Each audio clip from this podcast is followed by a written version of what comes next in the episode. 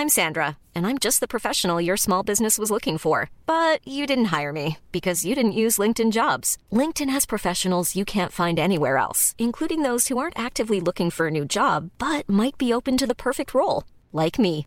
In a given month, over 70% of LinkedIn users don't visit other leading job sites. So if you're not looking on LinkedIn, you'll miss out on great candidates like Sandra. Start hiring professionals like a professional. Post your free job on linkedin.com/people today.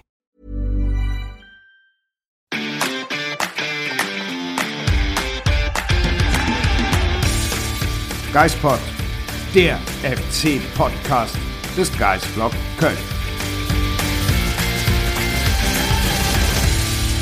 Herzlich willkommen.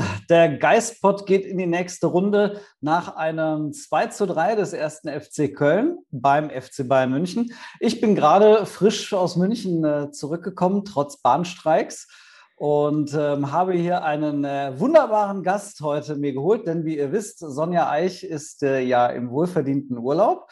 Und äh, Mats Beckmann ist heute wieder dabei. Einige von euch, die den Geistpot damals schon mal gehört haben, als wir ein bisschen das Thema Datenanalyse beim ersten FC Köln betrieben haben. Da warst du, Mats, schon mal mit dabei. Herzlich willkommen zurück, Mats Beckmann von Create Football. Ja, äh, danke Marc für die Einladung, hier wieder dabei sein zu dürfen. Ist auf jeden Fall eine ganz coole Sache. Du hast es eingangs schon erwähnt, ich war schon mal ähm, dabei. Da haben wir den Kader vom FC mal genau beleuchtet, äh, zum recht späten Zeitpunkt in der Saison. Jetzt heute ähm, sind wir recht früh noch in der Spielzeit und schauen ja auch wieder extrem datenbasiert dann darauf. Das ist ja unser Credo bei Create Football. Wir sind ja eine Beratungsagentur im Profifußball, die eben sehr stark auf dieses Thema Datenscouting, Datenanalyse eingeht. Und ähm, ja, insofern freue ich mich auf die Folge. Ihr habt ja äh, vor wenigen Tagen äh, noch eine spannende Kooperation bekannt gegeben mit dem ehemaligen Club von Kingsley Isibue. Genau, mit, mit Peck Zwolle ähm, arbeiten wir jetzt äh, eng zusammen. Auch schon in diesem Transferfenster ist da ein bisschen was passiert. Haben wir relativ viel auch schon analysieren können. Ähm, und jetzt ja, hoffen wir auf eine mittel- bis langfristige Zusammenarbeit mit Zwolle, wo es wirklich einen super Austausch gibt. Ähm, und für uns natürlich eine tolle Sache, dass wir endlich mal etwas öffentlich spielen können ähm, weil es bei uns leider viel noch diskret war, dass viele Vereine dann eben nicht bekannt geben wollten, dass sie mit uns arbeiten, dass sie mit uns zusammen äh, kooperieren und sich im Datenscouting ein paar Insights holen. Umso besser für uns, dass wir jetzt mal einen Partner äh, öffentlich kommunizieren können. Wir müssen auf jeden Fall mal, das müssen wir bitte im Hinterkopf behalten, einen Geistpot mal äh, explizit zu so einem Thema machen. Äh, wie läuft tatsächlich so das äh, Scouting hinter den Kulissen bei den Clubs ab? Ich glaube, da könntest du einiges zu sagen. Das müssen wir auf jeden Fall mal machen. Heute wollen wir uns nicht nur dem Bayern-Spiel widmen, sondern ähm, auch dem Gesamtauftreten des FC unter Steffen Baumgart. Ähm, ja, ich war jetzt in München, äh, habe dieses 2 zu 3 mitbekommen. Eine der wenigen Niederlagen, bei denen ich sage, ich gehe aus dem Stadion und habe trotzdem irgendwie ein gutes Gefühl, weil der FC Spaß gemacht hat äh, beim Anschauen. Also Marc Uth hat das danach auch gesagt, es macht Spaß, uns zuzuschauen. Und so habe ich das gestern von der Tribüne auch wahrgenommen. Du hast das Spiel auch gesehen. Ging es dir da ähnlich? Ja, durchaus. Ähm, also ich glaube, man hat in der letzten Saison und auch in den Jahren davor häufig eine Mannschaft gesehen in, in München, jetzt nicht nur ihr Kölner, aber auch andere Bundesligisten, die eigentlich nur versucht haben, Schadensbegrenzung zu betreiben, eigentlich nur versucht haben, sehr tief zu stehen, hinten die Bälle irgendwie rauszuklären, möglichst kein Gegentor zu bekommen, was halt meistens dann auch einfach misslingt, weil gegen so eine Mannschaft wie Bayern, äh, dass die keine Großchance kreieren, das ist halt verdammt unwahrscheinlich, selbst wenn man so tief steht, die finden schon ihre Lücken und Lösungen. Umso mehr Spaß hat man dann an Mannschaften, die einfach sich mal was zutrauen und eben auch offensiv sehr aktiv sind. Und ja, man hat es im Spiel schon gesehen, subjektiv, aber auch in den Daten objektiv, dass der FC da mehr als nur vernünftig mitgespielt hat. Letztlich spiegelt sich das ja auch im Ergebnis wieder. Aber ich finde, selbst wenn sie die zwei Tore nicht gemacht hätten, ähm, kann man da, glaube ich, wenig mit meckern. Dann sage ich jetzt mal den subjektiven Blick ähm, und du kannst ja dann ergänzen. Ähm, also aus der subjektiven Perspektive hatten wir eine erste Halbzeit, in der der FC das Defensiv eigentlich ganz gut wegverteidigt hat. Es gab ganz wenige Chancen ähm, der Bayern, wirkliche Chancen, die sie dann auch sauber zu Ende gespielt haben. Ähm, wiederum der FC hat relativ hoch attackiert, ähm, nicht dieses totale Pressing, ähm, was sie gegen die Hertha gespielt haben, ähm, sondern ein bisschen abwartender. Ich hatte auch manchmal das Gefühl, dass sie vielleicht nicht ganz in die Zweikämpfe gekommen sind, aber sie hatten trotzdem sehr viele Ballgewinne, gerade in der äh, Viererkette oder im defensiven Mittelfeld, haben dann aber im Spiel nach vorne nicht diese Konsequenz gehabt, die es dann in diesen zwei Situationen in der zweiten Halbzeit gab, wo sie dann ähm, auch zu äh, den Toren gekommen sind. Ähm, ich erinnere da mehr an mehrere Szenen mit Jan Thielmann, wo er sich nicht getraut hat, mal in 1 1 zu 1 zu gehen. Florian Kainz, der vielleicht mal äh, entweder selbst hätte es versuchen müssen, noch eine Flanke schlagen. Marc Uth, der ein, zwei falsche Entscheidungen getroffen hat. Und das hat sich dann in der zweiten Halbzeit komplett verändert bei den Bayern durch die Hereinnahme von äh, Musiala. Ein überragendes äh, 1 zu 0, wie er das vorbereitet hat, muss man auch sagen. Ähm, und dann der FC dann doch vielleicht ein, zwei Fehler zu viel gemacht. Beim zweiten Gegentor äh, Meret, beim dritten äh, Timo Horn. Aber auf der anderen Seite auch dann viel konsequenter nach vorne gespielt. Also das waren jetzt mal meine subjektiven Eindrücke und jetzt kommst du. Ja, also erstmal chronologisch angefangen. Ich fange auch mal mit der ersten Hälfte an, wo der FC, wie du schon sagst, ja ein bisschen defensiver eingestellt war. Das sah man auch am Beibesitz, der da unter 40 Prozent lag. Also relativ wenig Beibesitz für den FC, ähm, was sich in der zweiten Hälfte dann auch ein bisschen verändert hat. Bayern ähm, sind zwar zu Abschlüssen gekommen, aber man sieht es auch in den, in den Stats halt wirklich nur ein Schuss, der wirklich aufs Tor kam von Timo Horn und das ist halt auch nicht besonders viel. Und das so, war Niklas das, Süle. Das war Niklas ja. Süle mit diesem Drehschuss da. Ähm, so, und das ja, sieht, zeigt, glaube ich, auch relativ deutlich, bei den Bayern auch keine einzige Großchance gehabt in der ersten Hälfte.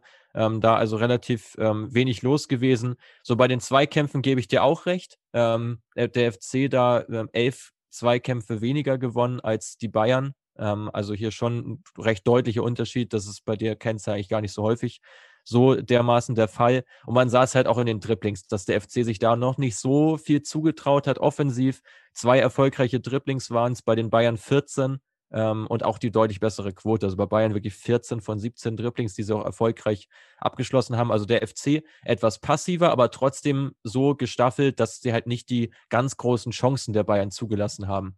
In der zweiten Hälfte hat sich das dann ein bisschen verändert. Ähm, FC ins, insgesamt aktiver geworden, hat dann auch 56, äh, 46 Prozent Beibesitz gehabt, also das schon mal um 8 Prozent äh, gesteigert, ist auch selber zu viel mehr Abschlüssen gekommen, sechs Schüsse, drei davon aufs Tor. Ähm, auch eine wirklich gute Zahl. Bei den Bayern ist ungefähr gleich geblieben. Auch sie hatten wieder neun Schüsse, aber von denen gingen dann jetzt eben auch fünf aufs Tor, äh, was natürlich dann auch schon wieder deutlich mehr Gefahr birgt und gerade so diese Großchancen. Das war, glaube ich, das, was in der zweiten Hälfte wirklich dann atemberaubender war für den neutralen Zuschauer vor allem. Sechs Großchancen insgesamt, vier auf Seiten der Bayern, zwei auf Seiten der Kölner. Ähm, ja, wo man dann halt auch sieht, das Spiel war deutlich offener, ähm, ist deutlich mehr ja, in die eine wie in die andere Richtung gegangen. Und auch hier wieder, die Zweikämpfe haben sich total verändert. Da waren es dann die Kölner, die neun Zweikämpfe mehr gewonnen haben als die Bayern in der zweiten Hälfte und auch bei den Dribblings eben das, was ich eben schon meinte, viel, viel ähm, sich mehr, sich deutlich mehr zugetraut haben. Sieben gewonnene Dribblings im Vergleich zur ersten Hälfte eben diese zwei nur. Und bei den Bayern ist es deutlich zurückgegangen. Also da waren es wirklich nur acht ähm, von 15, die sie da erfolgreich bestreiten konnten. Von diesen acht übrigens sechs von Musiala. ähm, sagt, glaube ich, auch einiges aus über die Reinnahme, der wirklich ähm, ja, ein Riesenspiel gemacht Also sechs von acht Dribblings erfolgreich und das in einer Halbzeit. Das sieht man wirklich selten. Also wir haben selten einen Spieler, der überhaupt auf so eine Kennzahl wie sechs erfolgreiche kommt und dann noch in der Hälfte der äh, Spielzeit. Das hat schon wirklich sehr viel Qualität. Da kann man, glaube ich, nichts anderes zu sagen. Ähm, aber ähm, ich glaube, vieles von dem, was ich jetzt gesagt habe, stützt auch das, ähm, was du eben in deiner subjektiven Wahrnehmung auch schon gesagt hast.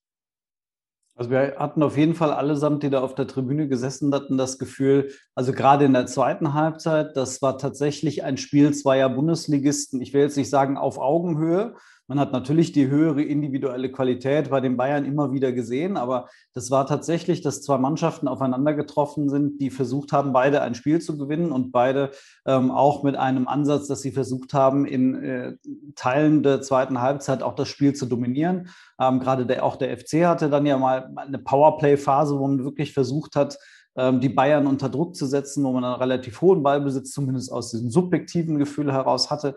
Ähm, und wenn ich jetzt daran denke, 46 Prozent Ballbesitz in der zweiten Halbzeit, das ist eigentlich äh, für die Bayern ja auch ein untypischer Wert, dass man einer äh, einem deutlichen Außenseiter, und das ist ja nun mal der FC, äh, doch relativ viel Ballbesitz zugestanden hat.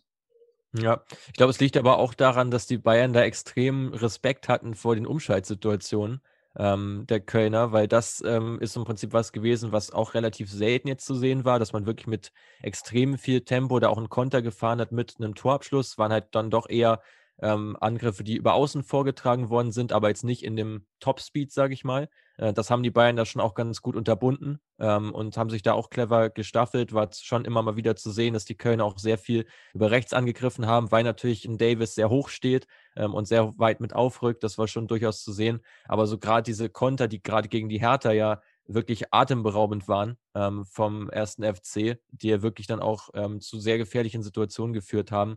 Das war jetzt gegen die Bayern eher weniger, was aber, glaube ich, eher an der Taktik äh, von Nagelsmann gelegen haben mag, dass der es natürlich auch für sich erkannt hat. Und ich glaube, dass man es da beim, beim ersten FC in den nächsten Spielen wieder häufiger sehen wird, weil das eben auch was ganz, ganz Typisches ist für Steffen Baumgart. Ich denke mal, das Thema Restverteidigung, äh, da, auch da sind die Bayern ja nun mal äh, nicht die allerschlechtesten.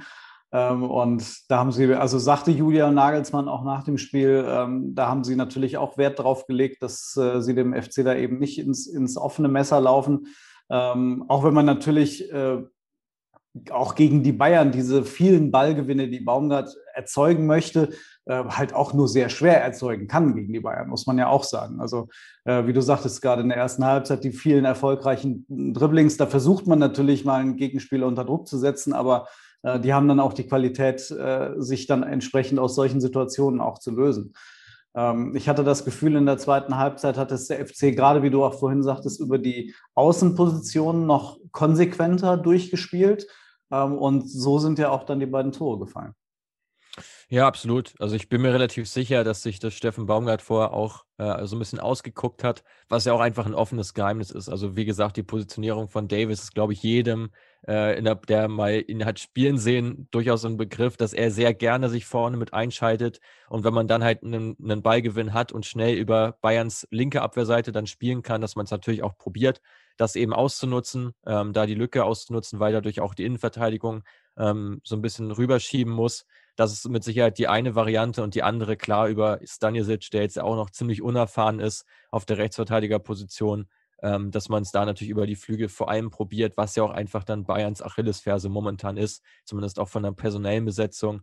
Ähm, ist schon fast logisch. Aber so gerade diese Flanken, ähm, die jetzt auch zu den Toren geführt haben, diese Flanken wirklich hinter die Abwehrkette, ähm, ist, denke ich, auch etwas, ähm, was man sich vor dem Spiel ausgemalt hat, weil es natürlich gerade mit Modest einen extrem kopfballstarken Stürmer vorne gibt ähm, und mit Uth jemanden, der auf sowas halt auch extrem lauert, ähm, da sich zwischen den Verteidigern zu positionieren, wo dann auch vor allem die Bayern Probleme haben, sieht man auch bei einigen anderen Mannschaften, dass gerade wenn Stürmer mal zwischen den beiden Verteidigern dann zum Abschluss kommt, dass es da häufig dann Probleme gibt in der Zuteilung, weil sich da keiner so richtig verantwortlich fühlt. Auch beim ersten FC ist das ja durchaus mal zu sehen.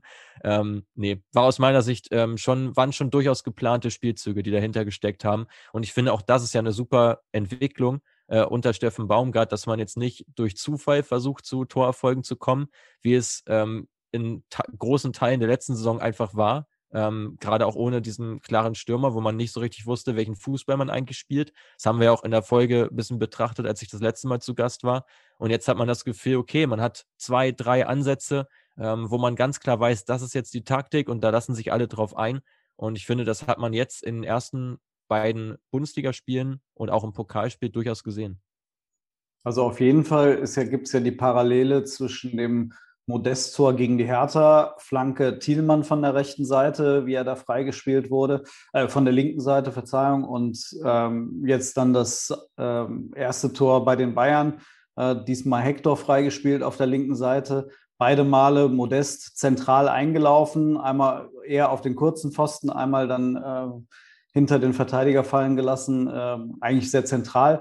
Und das sind natürlich die Situationen, äh, Baumgart sagt immer, wir wissen um die Abschlussqualität von Modest, wir müssen ihn in die Position bringen. Und äh, darüber schafft man das natürlich. Ähm, beim zweiten war es dann auch das, was äh, Baumgart vorher angekündigt hatte. Er wollte unbedingt Isibue bringen, aufgrund seiner Schnelligkeit.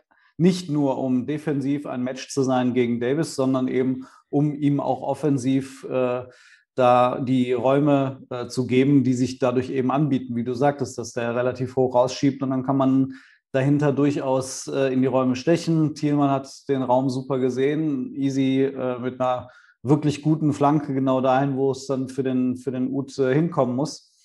Und äh, da hatte man dann schon gesehen, das waren, das waren die Pläne. Das hatte sogar Baumgart bei Easy Way angekündigt. Äh, vorher noch hat gesagt, er wird spielen. Wir brauchen da diese Schnelligkeit auch offensiv. Und dann ist es genauso gekommen. Nagelsmann hat bei dem eins, beim ersten Tor von Modest auch danach nochmal darauf hingewiesen, dass das im Grunde genau das war, was er auch vorher angesprochen hatten. So würde der FC versuchen, ähm, die Tore herauszuspielen. Also sie hatten es erwartet. Aber wenn du halt so eine gute Flanke bringst wie Hector, dann kannst du es halt manchmal auch nicht verteidigen.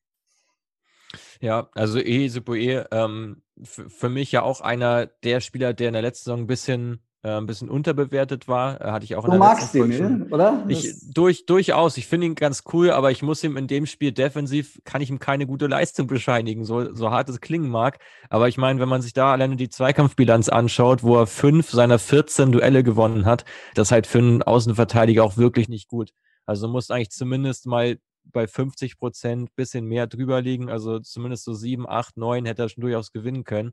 Ähm, hatte natürlich auch gerade mit Musiala ganz schön zu kämpfen in der zweiten Hälfte, ähm, aber auch in der ersten dann schon. Also da, ja, aber ich meine, er hat offensiv seinen Impact gebracht, das, was man sich da auch erhofft hatte. Ähm, und ich glaube, gerade offensiv sind ja auch beide Außenverteidiger, sowohl Schmitz als auch Esibue, in der Lage, da auch ähm, ihren, ihren Beitrag zu leisten. Aber gerade in dem Spiel, wo man es eigentlich nicht gewöhnt ist, weil Esibue normalerweise auch eine recht stabile Quote hat in den Defensiv-Zweikämpfen, ähm, hatte der doch ziemliche Probleme jetzt gegen die Bayern. Aber man muss auch sagen, das ist halt auch absolutes Top-Niveau. Also ich glaube, ein schwierigeres äh, Spiel au- außer in, als in München äh, wird es in der Saison auch schwer geben. Es gab bei, bei ihm so ein, zwei Situationen, bei denen man dachte, ja, man hat sehr viel gesehen, was Easy ausmacht. Ähm, es gab eine Situation äh, in der ersten Halbzeit, da erinnere ich mich noch dran, da hat er ähm, erst versucht, ins Dribbling zu gehen, dabei ist er fast gestolpert. Dann hat er aber sofort durch sein Tempo äh, den Ball wieder zurückgeobert, ähm, hat ihn weitergespielt, hat ihn zurückbekommen, hat ihn dann wieder verloren. Ähm, also es gibt diese kurzen Gutmomente, dann wieder die kurzen, bei denen man sagt, äh, beruhig dich mal ganz kurz ein bisschen. Ähm, du musst nicht drei Übersteiger machen, um an einen Gegenspieler vorbeizukommen. Das ist, ja, er, er, er muss die Welt Ja. nicht verstehen, um Fußball spielen zu können, aber er versucht es natürlich immer wieder und es ist, ähm, man würde ihm ein bisschen mehr Ruhe wünschen und ein bisschen mehr Fokus auf seine Qualitäten, dann glaube ich, wäre er wirklich ein richtig guter Außenverteidiger.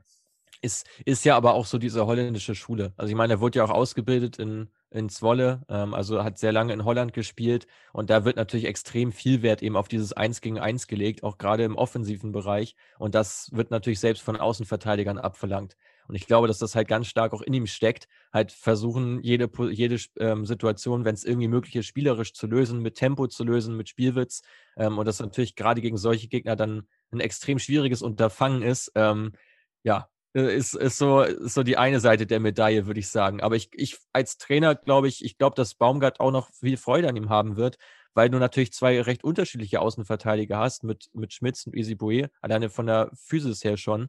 Ähm, kannst du da, glaube ich, dich ganz gut immer auf den ähm, einen oder auf den anderen Gegner einstellen und alleine diesen Mut mitzubringen, gegen die Bayern eben sowas zu probieren, auch wenn es natürlich sehr risikoreich ist, wird den FC aber über die Saison hinweg wirklich gut tun, wenn der FC da eben, wie gesagt, dran bleibt, ähm, auch gegen Gegner, die dann vielleicht mal ein bisschen mehr auf Augenhöhe äh, sind, wie jetzt zum Beispiel auch die Hertha, da hat man es ja schon ganz gut gesehen, dass man eben mit diesem spielerischen äh, Ansatz da schon ganz gut äh, durchkommen kann. Und wie gesagt, das sind halt Sachen, die Baumgart auch sehr stark einfordert.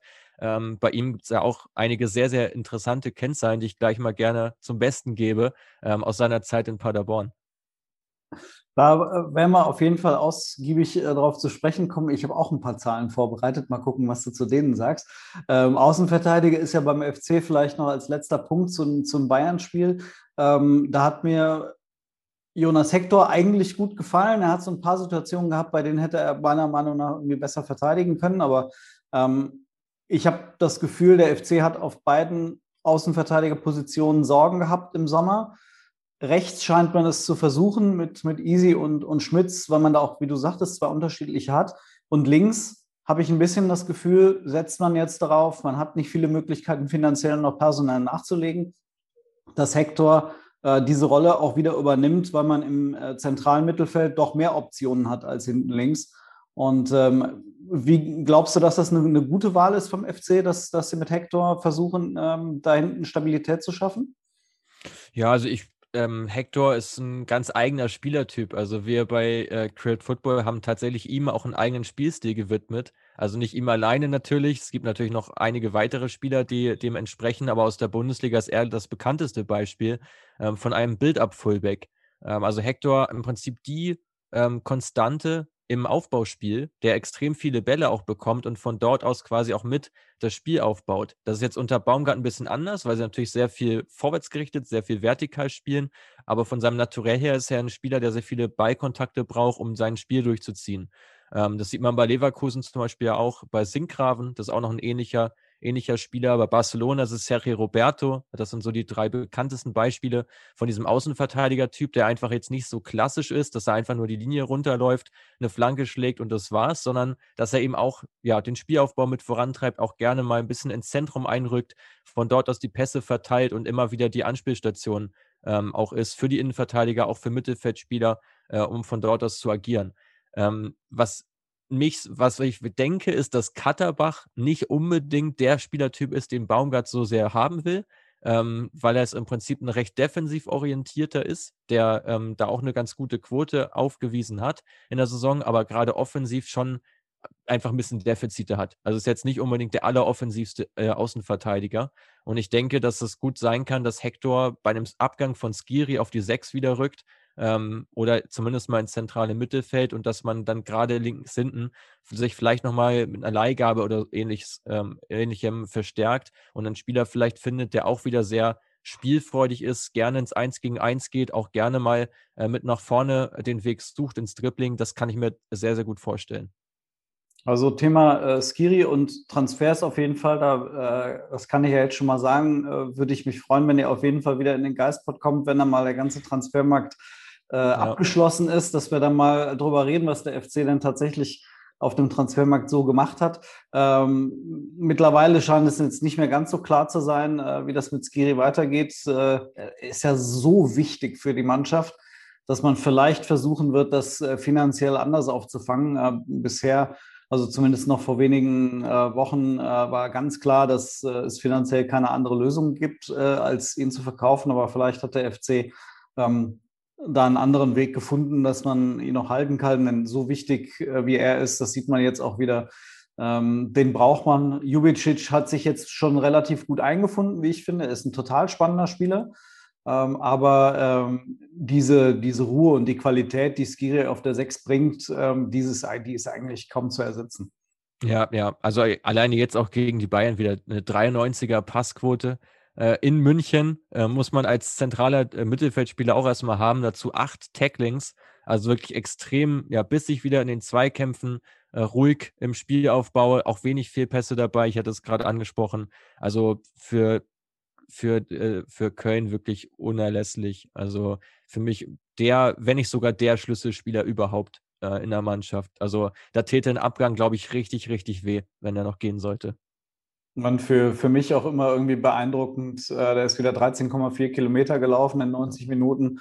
Äh, das schafft auch aktuell kein anderer Bundesligaspieler. Ähm, übrigens Jubicic nach 76 Minuten ja vom Feld. Der war bei 11,2 Kilometer. Wenn man das auf 90 hochrechnet, ist man auch bei 13,3. Das heißt, der weiß auch, wie das geht. Aber ähm, du sagtest es richtig, Skiri hat diese Ruhe aus sich auch erarbeitet in zwei Jahren Bundesliga beim FC. Ähm, der hat er auch noch nicht am Anfang. Ähm, die ist gekommen über die Zeit und jetzt ist er halt dieser dominierende zentral-defensive Mittelfeldspieler, der beim FC defensiv wie offensiv extrem wichtig ist. Ähm, und äh, da bin ich wirklich gespannt, ähm, ob sie es schaffen, ihn äh, über den 31 achten hinaus zu halten. Aber wie gesagt, darüber reden wir. Du hast angekündigt, dass du ein paar Daten für uns hast, äh, was das Thema Baumgart ähm, angeht. Da bin ich ja, jetzt genau. sehr gespannt.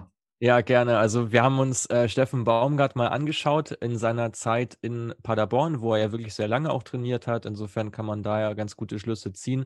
Normalerweise ist es ja schon so, oder ich habe es zumindest erwartet, dass er, er ist ja zweimal aufgestiegen ähm, mit, mit dem SCP und dass er im Prinzip in beiden Aufstiegssaisons und auch in der Saison, wo ähm, wo, wo er jetzt äh, zuletzt ähm, im Prinzip gecoacht hat, die ja, glaube ich, im Mittelfeld geendet ist, Platz 8 oder Platz 9, korrigiere mich gerne, wenn ich falsch liege. Ähm, aber im Prinzip waren die Kennzahlen immer die gleichen. Also es war wirklich immer wieder das gleiche Spiel, das Baumgart da spielen lässt. Dieser extreme Fokus auf die 1 gegen 1 Situation im offensiven äh, Bereich, wo er wirklich ähm, jedes Mal zu den Top 3 Mannschaften der zweiten Liga gehört hat, ähm, wenn es eben wo es eben auch ähm, gerade nach, nach vorne äh, ging. Auch gerade so die, bei den smarten äh, Pässen, also im Prinzip mit Pässen, die wirklich vorwärtsgerichtet sind, die das Spiel vorantreiben, seine Mannschaft immer sehr, sehr klug agiert. Und dazu kommen eben diese brutalen Umschaltsituationen. Also wirklich Konterangriffe mit Torabschluss, das Maß aller Dinge. Immer wieder Paderborn, immer wieder Paderborn vorne zu finden. Und das ist das, was Baumgart wirklich stark auszeichnet. Und ich finde, dass das gerade für einen Trainer eine, eine wirklich bemerkenswerte Leistung ist, wenn du ähm, einige Indikatoren hast, nicht nur ein, sondern jetzt in diesem Fall ja wirklich drei oder sogar vier, wo du wirklich sagen kannst, das hat sich jetzt über die ganzen letzten Jahre immer so durchgezogen. Es war immer äh, zu, durchgezogen. Es war immer dieser Spielstil vom SC Paderborn eben genau so zu agieren. Und das ähm, ist, glaube ich, das, was man jetzt auch beim ersten FC erwarten kann, ähm, dass der Kader ja auch oder im Prinzip das Spielermaterial so ein bisschen mehr auf Baumgart äh, ausgerichtet wurde, dass er selber jetzt auch Spieler wie ein Florian Kainz eine sehr wichtige Rolle zumutet, auch einem Thielmann, der jetzt in der Vorsaison auch nicht oder eher notgedrungen eingesetzt wurde, ähm, aus Personalnot, jetzt aber wirklich auch ähm, aus der Überzeugung heraus. Und ich glaube, dass das, ja, dass dieses System einfach greift, dass es ein recht einfacher Fußball ist, der sehr viel auf Umschaltsituationen eben basiert ähm, und eben extrem vertikal ausgerichtet ist. Also es ist wirklich ein, ein Vollgasfußball, wie er immer so schön tituliert wird. Das ist ja auch in den Daten. Das ist ja nicht nur subjektiv. Findest du denn diese Parallelen schon? Also ich meine, wir reden jetzt natürlich erst über zwei Bundesligaspiele und DFB-Pokal, aber findest du die ersten Indikatoren auch jetzt schon beim FC, was sich bei Paderborn dargestellt ja, hat? Ja, also, also bei den, bei den Konterangriffen, vor allem jetzt gegen die Hertha, äh, da waren es einige. Ähm, das äh, war auch in der, in der Vorsaison nicht unbedingt so. Und auch gerade dieses Spiel in die Tiefe war gegen die Hertha auch extrem ausgeprägt, wo sie in beiden Kategorien so bei, bei 10 rumlagen. Also einmal ähm, Flanken, die quasi in, im letzten Drittel auch geschlagen wurden, die wirklich zu einer, zu einer guten Chance geführt haben. Und auch Pässe, die wirklich auch angekommen sind in der Tiefe, womit man im Prinzip auch wieder sich einen neuen Raum öffnet. Und da lag der Wert wirklich schon bei, bei dem Doppelten der Vorsaison. Und das zweite, was wirklich auffällig ist, ist der PPDA-Wert, also Passes per Defense Action, wo man immer ganz gut sehen kann, wie früh eine Mannschaft anläuft, wie früh eine Mannschaft presst. Und da waren die Kölner jetzt in München natürlich ein bisschen passiver, was ja auch logisch ist, weil man gegen die Bayern ja sonst völlig ins offene Messer rennt. Das sollte man da nicht übertreiben. Aber ähm, man hat es jetzt auch schon gegen die Hertha gesehen, wo der Wert bei 5,8 lag. Zum Vergleich, der Durchschnitt der Vorsaison lag bei 14. So, Nochmal also das ist für mich zu, zum Verständnis, ja, das ist der Wert, wie viele Pässe erlaubt eine Mannschaft dem Gegner im Aufbau, bevor man attackiert. Ja, richtig, genau. Das heißt, in der, Letz-, in der letzten Saison hat der Gegner des FC im Schnitt 14, 15 Pässe spielen können, bevor der FC überhaupt angegriffen hat. Ja. Und jetzt sind gegen die Hertha waren es nicht mal sechs Pässe. Nicht mal sechs, genau. Okay. Und das ist natürlich schon eine deutliche Entwicklung. Also ich habe mir das auch auf zwei verschiedenen Portalen angeguckt, weil dieser Wert natürlich auch immer bemessen wird danach, wann registrierst du eine Pressing-Aktion. Ähm, aber im Prinzip die Aussage bleibt die gleiche. Also Köln läuft viel, viel früher an. Eigentlich das, was man auch schon von Gistol erwartet hat oder zumindest was ich erwartet hätte, weil ja auch Gistol eigentlich für diesen Pressing- und Umschaltfußball steht, hat er aber seltener, also sehr, sehr selten umgesetzt in der Saison. Ähm, und man sieht es halt jetzt schon in den ersten Spielen, äh, dass die Kölner da halt deutlich aktiver sind ähm, und auch einfach früher versuchen, den Gegner zu einem Fehler zu zwingen, was sich halt absolut empfiehlt, weil es halt ein sehr einfacher Weg ist, äh, an eine gute Möglichkeit, an eine gute Torchance zu kommen. Äh, du brauchst dafür natürlich laufstarke und auch äh, temporeiche Spieler, um das machen zu können. Also wenn du jetzt im Prinzip nur Targetmans hast, wie jetzt zum Beispiel Bielefeld, ohne da despektierlich sein zu wollen, aber wenn du natürlich so äh, aufgestellt bist, wo du nicht unbedingt das Tempo hast, gerade auch im vorderen Bereich des Spielfeldes, sondern eher Spieler, die vielleicht über ein solides Passspiel kommen und vielleicht mal eine, eine Flanke oder sowas schlagen, dann ist natürlich schwer, sowas umzusetzen, weil du dann natürlich auch extrem darauf achten musst, in welchen Räumen du das machst. Das ist dann eher ein situatives Pressing, was du spielst. Und die Kölner unter Baumgart setzen jetzt eben ganz stark auf dieses Prinzip, ähm, dass man relativ früh bei einem Auslöser wirklich drauf schiebt und dem Gegner sofort ähm, ja, Druck macht, was natürlich auch dazu führt, dass man sie relativ ähm, ja, ihr Spiel gar nicht durchziehen lässt. So, und ich glaube, dass das dem FC da auch extrem helfen kann, weil es einem einer Mannschaft immer in die Karten spielt, wenn du so agierst und dann eben auch erfolgreich im Pressing bist. Und das hat Baumgart einfach schon nachgewiesen, dass er das kann mit dem SC Paderborn, wo er auch sehr, sehr viele erfolgreiche äh, Teampressing-Aktionen hatte und dort auch zum, zum Spitzen, zur Spitzenkategorie der zweiten Liga gezählt hat. Und ja, in eine ähnliche Richtung kann das jetzt natürlich auch laufen und sich über diesen Fußball da ähm, aus dem Abstiegskampf fernzuhalten, ist, glaube ich, nicht das Verkehrteste, weil es natürlich auch Spaß macht, sich das anzuschauen, wie die Spieler jagen. Also ich habe da ein bisschen das Gefühl, ohne jetzt da gegenüber anderen Mannschaften despektierlich zu sein, aber es wurde ja in den letzten Jahren immer wieder diskutiert, wie gut ist das fußballerische Niveau wirklich in der Bundesliga. Und ich habe schon das Gefühl, dass es sehr viele Mannschaften gibt, die Probleme haben, das Spiel selbst zu machen oder mal hinten raus zu kombinieren. Und ähm, das ist im Grunde, so scheint es, der Ansatz vom Baumgart, dass man auch genau darauf setzt und sagt, wenn die Mannschaften Probleme haben, dann versuchen wir diese Probleme auszunutzen, indem wir sie von der ersten, vom ersten Pass an versuchen, äh, unter Druck zu setzen. Ich meine, äh, jetzt in München war es ja sogar so, dass äh, selbst Manuel Neuer plötzlich an mein Bedrängnis kam, als Jan Thielmann ja. ihn äh, attackiert hat und äh, er wirklich dann noch an den Ball gekommen ist. Also ein sehr frühes Draufgehen und den Gegner zu Fehlern zwingen. Äh, gut, gegen die Bayern, wie du selbst sagst, ist das halt vielleicht äh, etwas schwieriger durchzuziehen, erfolgreich zu äh, gestalten als gegen andere Mannschaften. Hertha hatte ja Phasen, in denen sie fast gar nicht hinten rausgekommen sind. Ja, das ist, das ist meistens dann ja auch die Folge daraus. Wobei ich auch nicht unbedingt sagen würde, dass das spielerische Niveau dann so schlecht ist. Ich glaube, dass sich in den letzten Jahren dass dieses Pressing sich vor allem daraus entwickelt hat, dass natürlich auch mehr Videoanalyse gemacht wird. Also man weiß ja irgendwann schon, äh, zu, spätestens zur Hälfte der Saison, weiß man, glaube ich, ganz genau, wie die Varianten sind vom Gegner, das Spiel aufzubauen. Welche Dreiecke bilden sich, über welchen Spieler läuft das Ganze, wie sind die Passrouten. Und wenn man das natürlich weiß und erkennt und vorm Spiel ganz klar anspricht, das und das sind unsere Auslöser, das unterbinden wir, dann wird es natürlich auch für die Mannschaft in Beibesitz sehr schwer, weil der Gegner quasi schon einen halben Schritt voraus ist. So, und schon weiß, okay, jetzt wird gleich der Außenverteidiger angespielt, der versucht sich, versucht aufzudrehen. Tja, dann funktioniert das schon mal nicht, weil da schon jemand steht und dann muss natürlich wieder von vorne anfangen. Also ich glaube, das eine bedingt so ein bisschen das andere. Ich glaube, das täuscht ein bisschen. Ähm, leider Gottes gehen die Daten ja nicht so weit zurück. Also dieses Thema Datenscouting, Datenanalyse ist ja immer noch ein recht junges. Das heißt, man kann da jetzt nicht sagen, was vor 20 Jahren war. Ähm, ich gehe aber sehr, sehr, sehr, sehr stark davon aus, dass beispielsweise dieser PPDA-Wert vor 20 Jahren um einiges höher war als heutzutage, dass man um einiges später versucht hat, als Team zu pressen und dass es, wenn es zu Ballgewinnen kam, eigentlich mehr daran lag, dass halt ein Spieler einen individuellen Fehler hatte.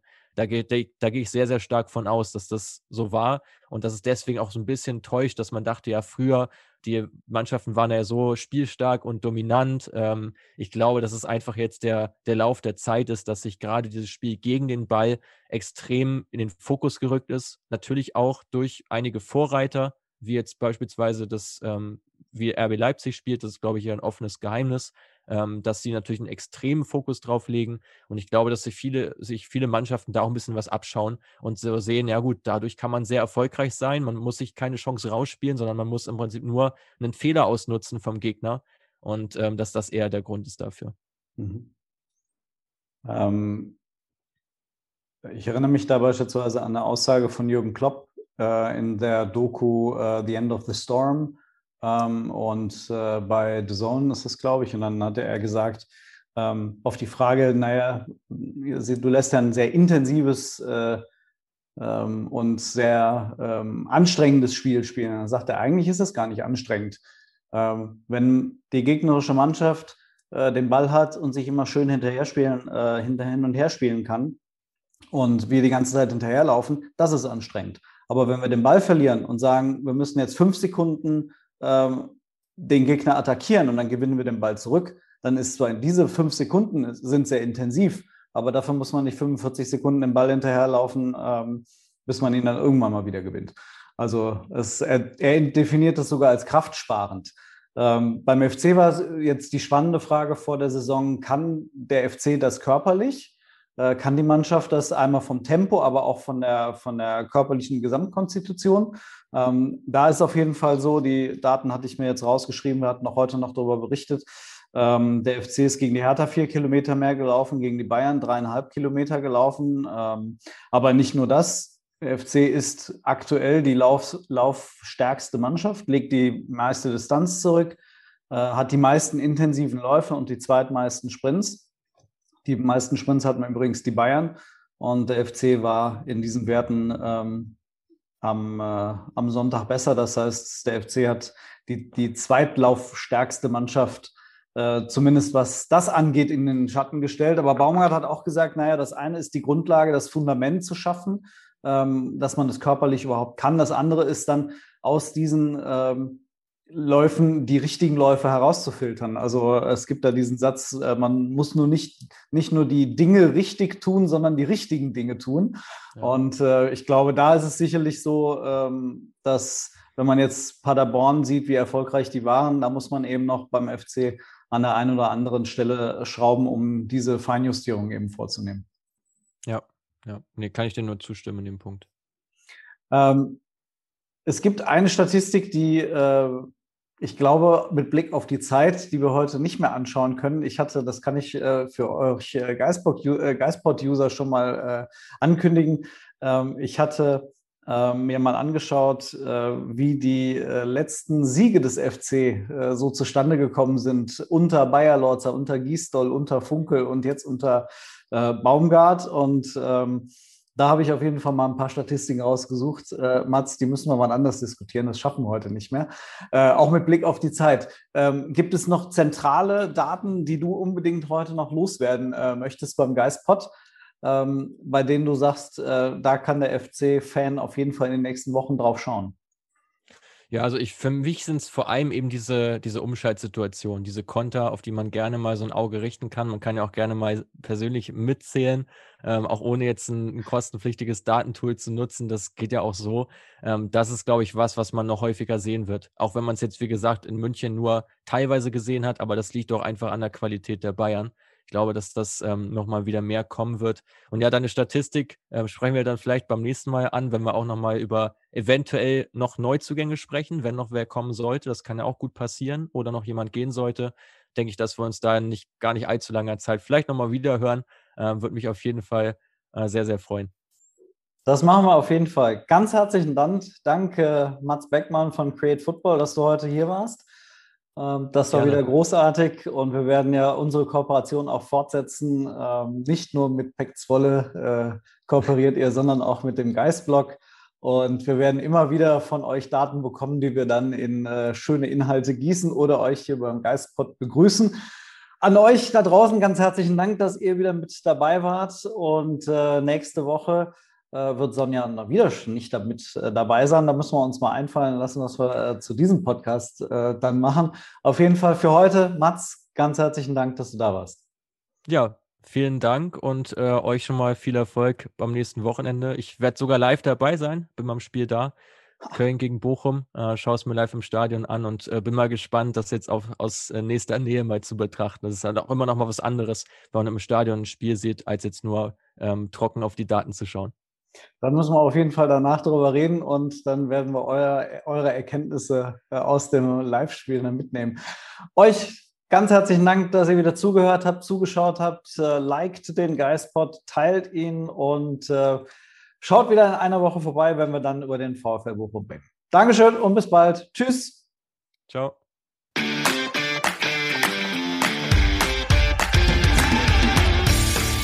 Geistpod der FC-Podcast des Geistblog Köln.